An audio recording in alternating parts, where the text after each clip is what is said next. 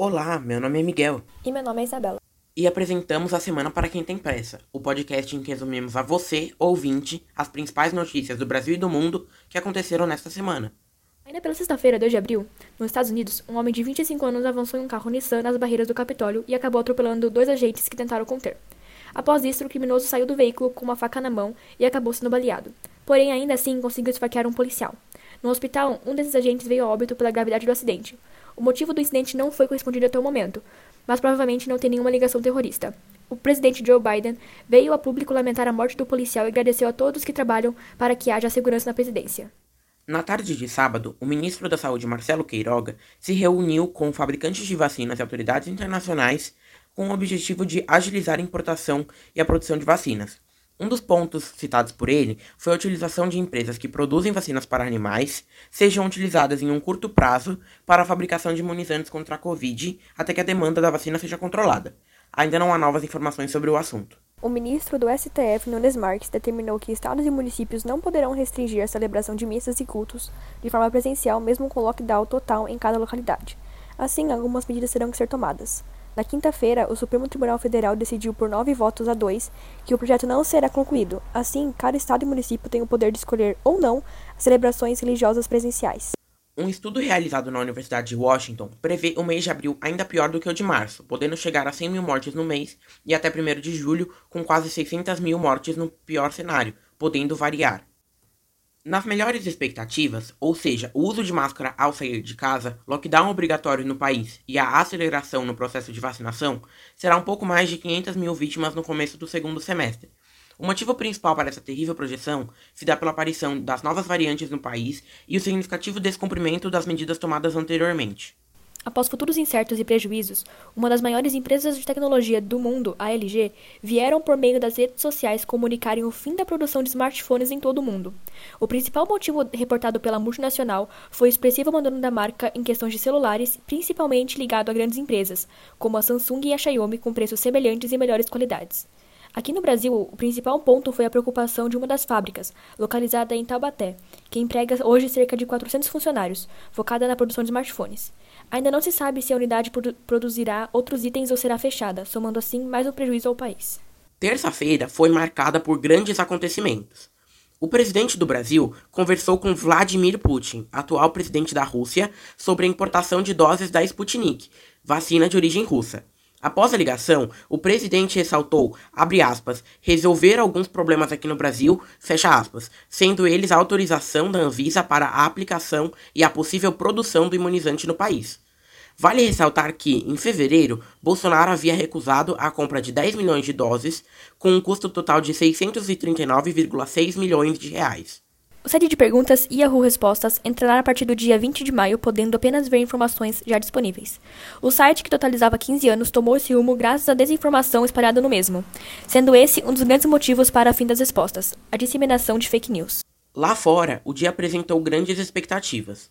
Além do estado de Nova York liberar a vacinação a pessoas entre 16 a 29 anos, o presidente dos Estados Unidos, Joe Biden, antecipou novamente a data para a liberação de todos os adultos americanos poderem se imunizar. Antes prevista para 1 de maio, agora a mesma foi adiantada em duas semanas, para o dia 19 de abril. Um dos motivos se dá além do acesso a 90% da população americana com um posto de vacinação em até 5 milhas de distância de suas casas, também a aparição de novas variantes no país. No final do dia, chegamos a uma nova máxima de números de mortes devido ao coronavírus no país. De acordo com o balanço de, do consórcio de veículos da imprensa da Globo, o total chega a 4.211 vítimas em 24 horas. Nós, do podcast, solidarizamos as mais de 340 mil vidas brasileiras perdidas ao Covid desde o começo da pandemia. Ainda na quarta-feira, no mesmo dia em que dados apontaram que 19 milhões de pessoas passam fome no Brasil, de acordo com a Forbes, 20 novos brasileiros entraram para o ranking de bilionários no mundo, totalizando 65 no Brasil.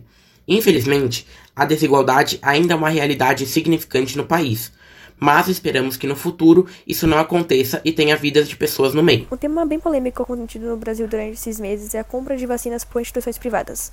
A Câmara de Deputados decidiu então na quarta, na Câmara de Deputados, o texto principal que permite a compra de vacinas por empresas.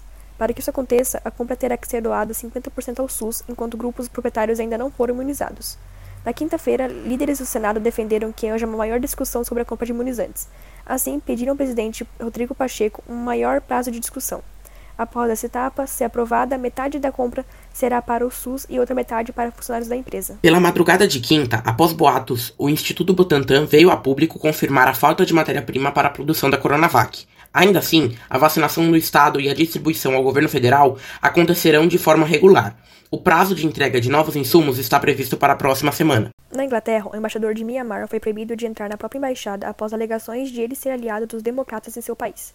Os militares da embaixada o proibiram de entrar e o mesmo foi deposto do cargo e convocado à volta imediata a Myanmar.